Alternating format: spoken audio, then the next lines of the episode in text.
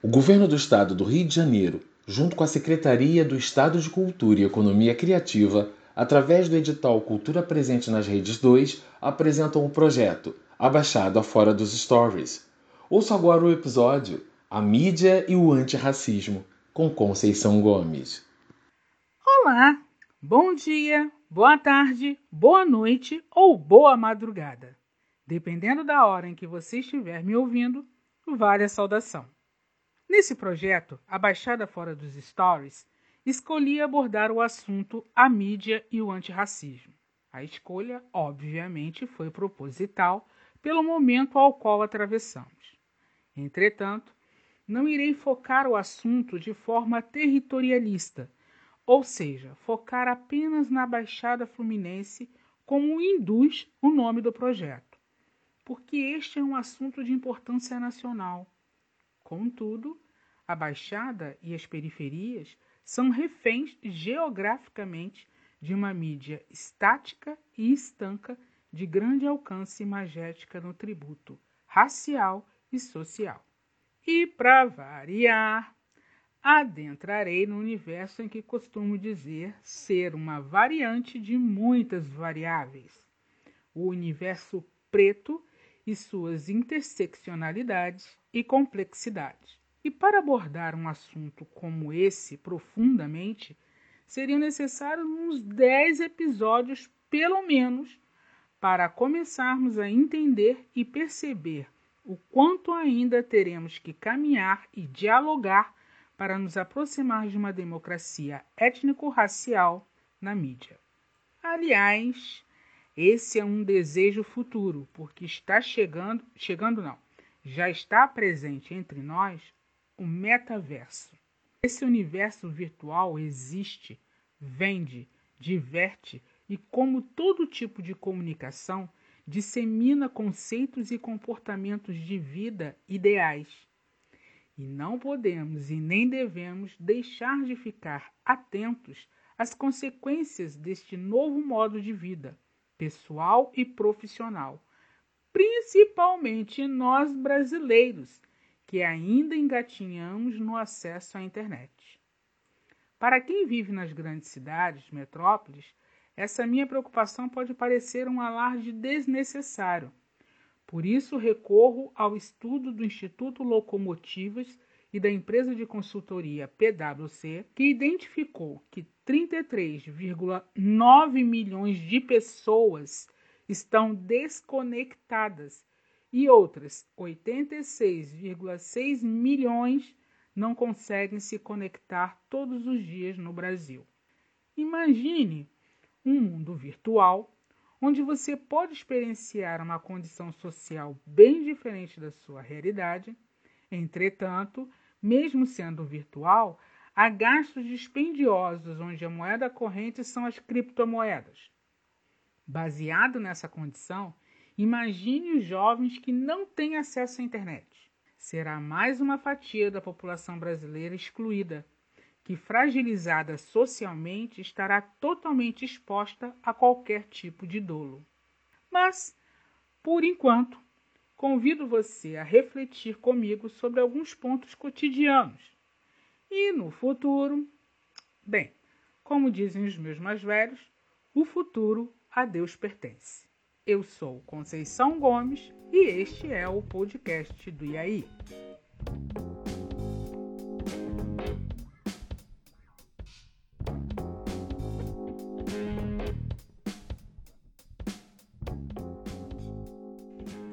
O mundo mudou e continuará mudando.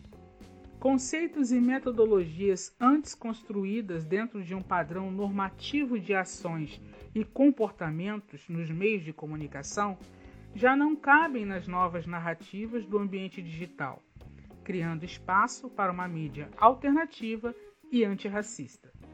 Segundo Ana Laquidia, em Mídia e Identidade Negra, o processo de construção de identidade de um povo se dá através de aparelhos sociais, como a educação e a comunicação.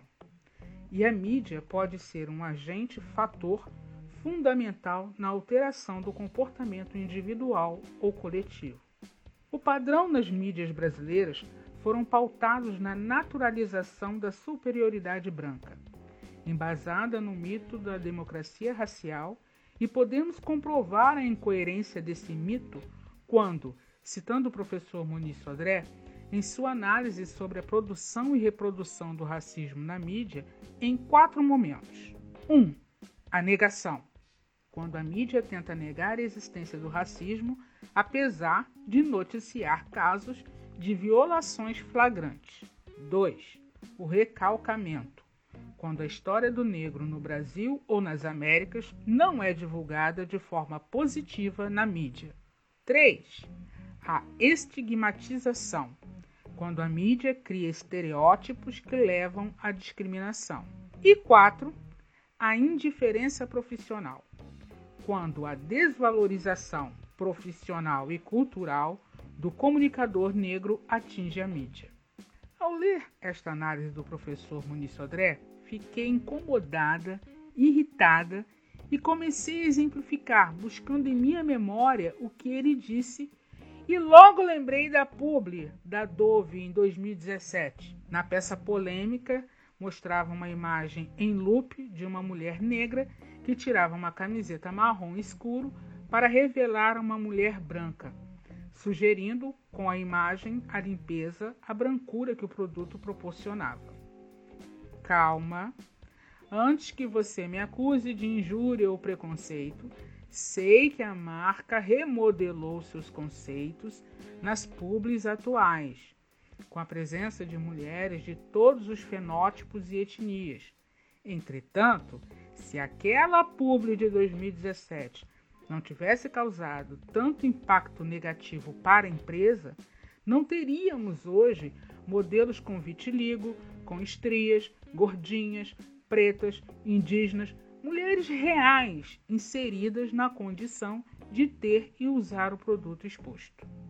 E aquela publi de 2011 da Devassa Negra, em que a imagem de uma mulher preta está acompanhada da frase publicitária: É pelo corpo que se reconhece a verdadeira negra. Ao serem acionados juridicamente, o juiz de direito Carlos Alexandre Gutmann concluiu que a propaganda não era abusiva ou discriminatória, pois não havia qualquer mensagem racista, sendo o anúncio original irreverente, refletindo uma essencialidade, autenticidade e alegria. E esse juiz, que aliás, depois em 2021, foi preso por uma ação de venda de sentença no Espírito Santo.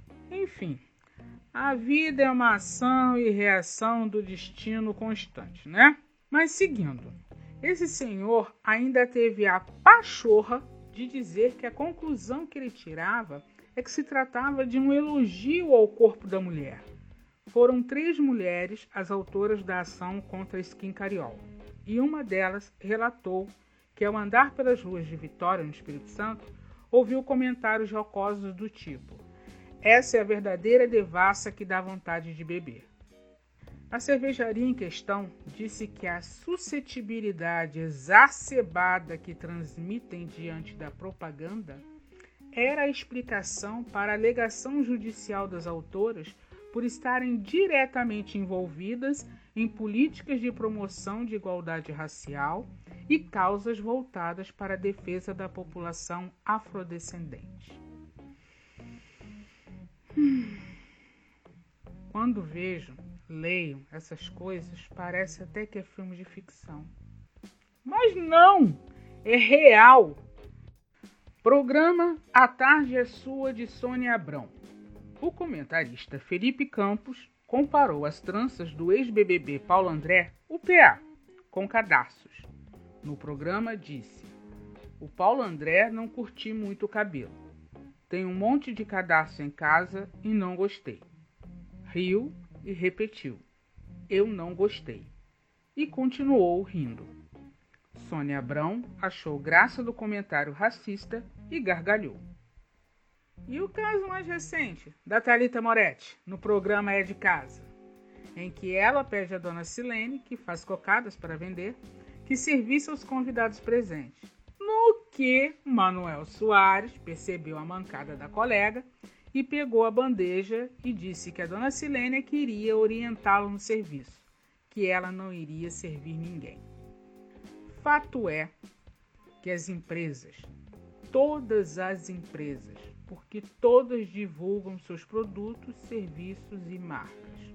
Logo, a publicidade é uma responsabilidade social com as quais as empresas têm que se responsabilizar.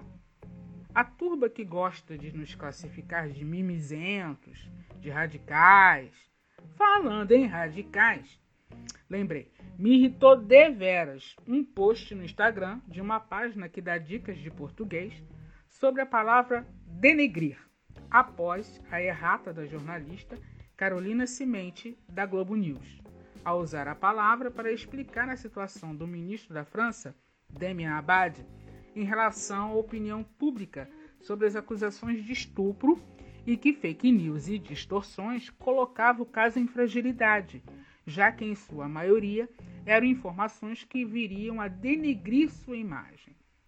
Aí, a tal página do Instagram postou uma explicação didática com radical, origem, morfologia da palavra e encerrou o post dizendo: Enquanto cancelamos palavras e encolhemos a expressão da língua, fechamos os olhos à realidade, onde os verdadeiros racistas seguem livres para agir. Concordo.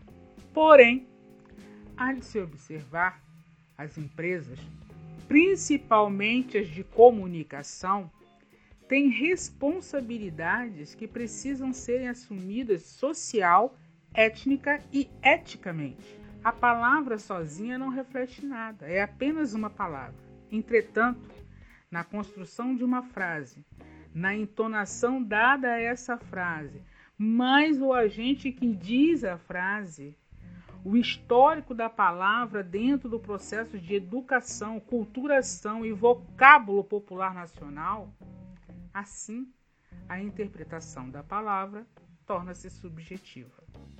Propor a substituição de alguns vocábulos nos espaços de comunicação e mídia que provocam uma dualidade ou subjetivização da interpretação do texto em um país que ainda não descolonizou o pensamento e atitudes, em que o racismo é estrutural e não dá mais para negar isso.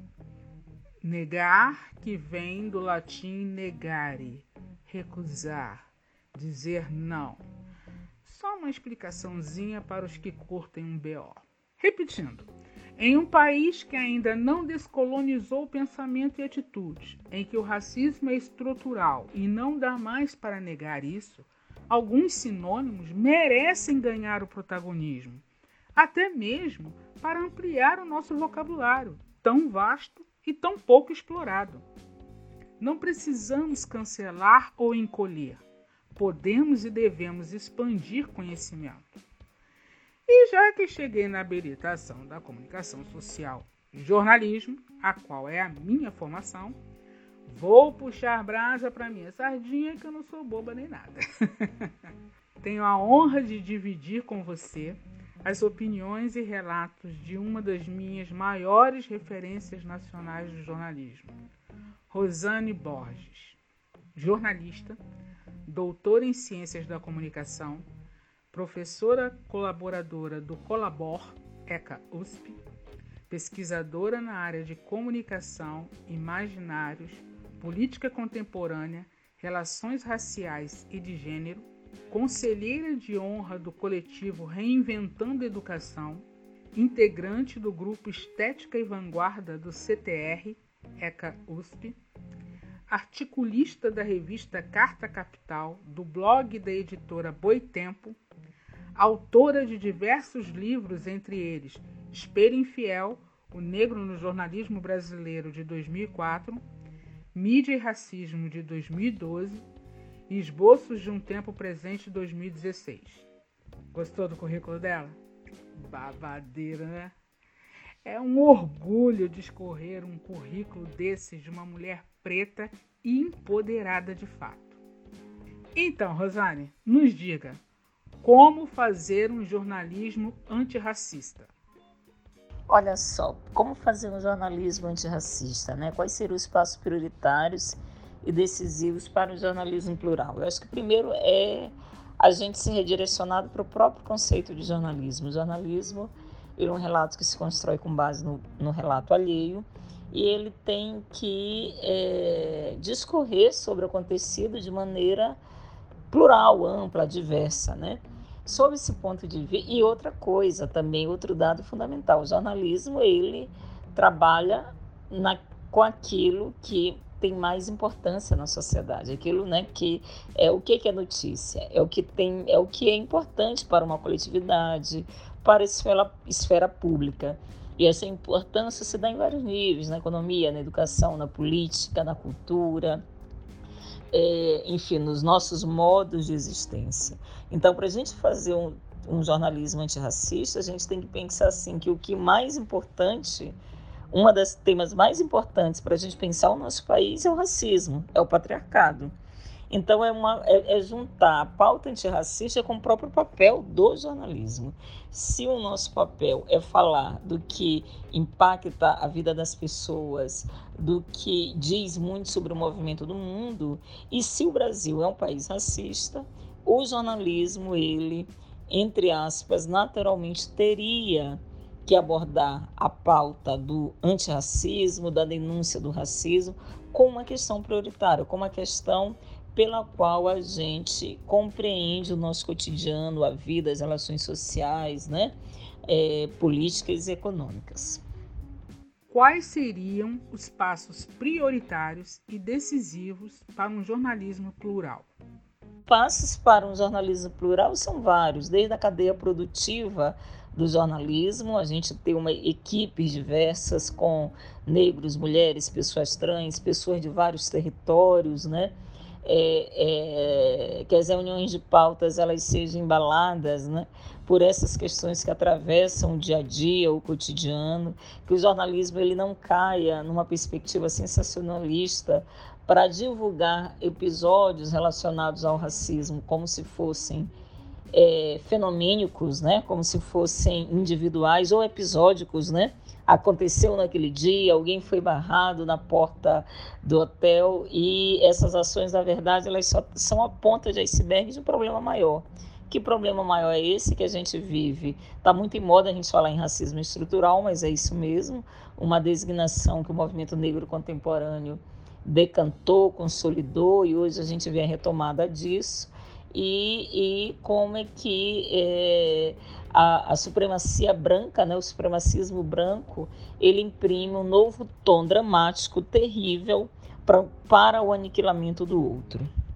Em sua perspectiva, como podemos, devemos, quando sociedade, pressionar para que a grade curricular do curso de jornalismo tenham referências e diretrizes obrigatórias sobre gênero e relações raciais? Eu acho que a perspectiva de se pressionar para que a grade curricular tenha referências e diretrizes obrigatórias, primeiro é da gente se perceber como uma sociedade racista, não é? é? Primeiro, é que sociedade que a gente quer construir para o futuro e que tipo de esfera pública que a gente quer ter, que tipo de informação que a gente quer circular. Né? É absolutamente é, inadmissível, inaceitável uma sociedade em que as questões do feminicídio chegam na pauta, na imprensa, como apenas um problema de, do homem que toma uma ação intempestiva, destemperada e mata a mulher. Na verdade, o feminicídio ele é um, ele é um problema quando ele chega na sua face mortífera, esse homem já aprisionou a mulher, esse homem já deixou em cárcere privado, ele já agrediu, ele já, sabe, agrediu fisicamente e verbalmente. Então é preciso, por exemplo, eu estou dando, exemplo do feminicídio, que quando a gente é, noticie, a gente saia do esse resultado final, né? O marido alega motivos passionais, se desequilibrou, matou a mulher, mas é colocar isso dentro de uma rede terrível que é autorizada pelo patriarcado. Por que, que as mulheres morrem simplesmente porque elas são mulheres? É a mesma coisa com racismo. E aí, na, na exata medida que nós, enquanto sociedade, tenhamos a plena consciência de que essas questões são inadmissíveis, a gente vai exigir uma comunicação, um jornalismo, uma estrutura midiática que espelhe essas tensões e que leve, do ponto de vista noticioso, noticioso no caso do jornalismo, jornalismo né, alguma solução. Quais veículos de imprensa negra no cenário atual você destacaria como sendo fundamentais para conhecimento de todo aluno de jornalismo? Acho que veículos de imprensa, Alma Preta, Blogueiras Negras, é, o portal Guelé 10, né? o site Mundo Negro. Acho que a gente tem aí é, coisas muito boas para a gente acompanhar.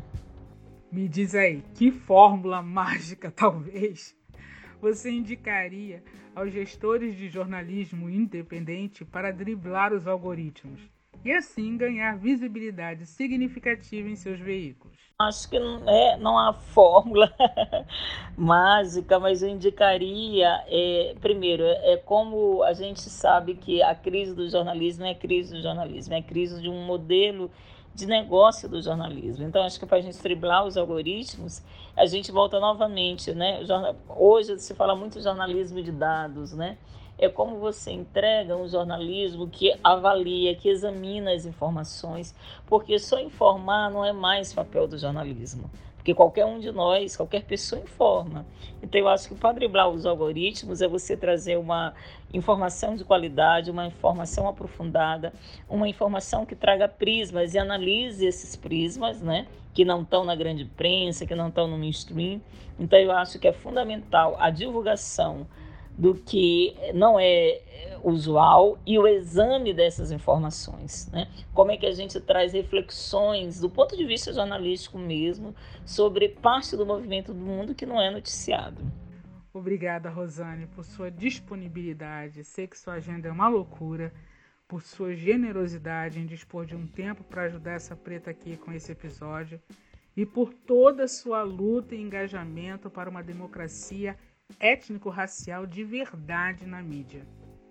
Você, como disse antes, é um orgulho para toda a comunidade feminina preta e da comunicação. Parabéns pelo seu aniversário, completado recentemente. Saúde, força, luz e caminhos abertos sempre para você. Ubuntu. E eis que chega ao fim deste episódio mas ainda tem coisa para se falar sobre o assunto. Por exemplo, a formação dos personagens da imprensa preta nacional, os veículos atuais que fazem um trabalho de excelência. Mas não se preocupe, deixarei na descrição do episódio os links das principais mídias jornalísticas pretas, ok? E em um futuro possível, continuarei a falar aqui sobre esse tema. Prometo. Concluindo o pensamento e reflexão, quero deixar elucidado que reconheço, obviamente, que estamos caminhando, seguindo em frente, com resultados ainda bem tímidos. Se percebermos a proporção de que mais da metade da população brasileira é preta, parda e indígena, e isso ainda não é refletido na mesma proporção imagética da mídia. Percebo um esforço por parte de algumas empresas em reparar essa falta de representatividade. Contudo, espero não ser, como bem disse Maju Coutinho em entrevista a Luana Genot no Sexta Black, que isso não seja uma modinha apenas, que seja uma real mudança comportamental e de pensamento brasileiro. Que as pautas do jornalismo nacional não segreguem a figura do negro às páginas policiais ou ao estrelato de um jogador de futebol ou de um artista. Porque quando falamos em representatividade, estamos falando em espelho, admiração, inspiração. Porque se o jovem periférico negro não tem habilidade no esporte ou dom artístico, torna-se um alvo possível para o poder paralelo, que hoje sabemos não ser tão paralelo assim.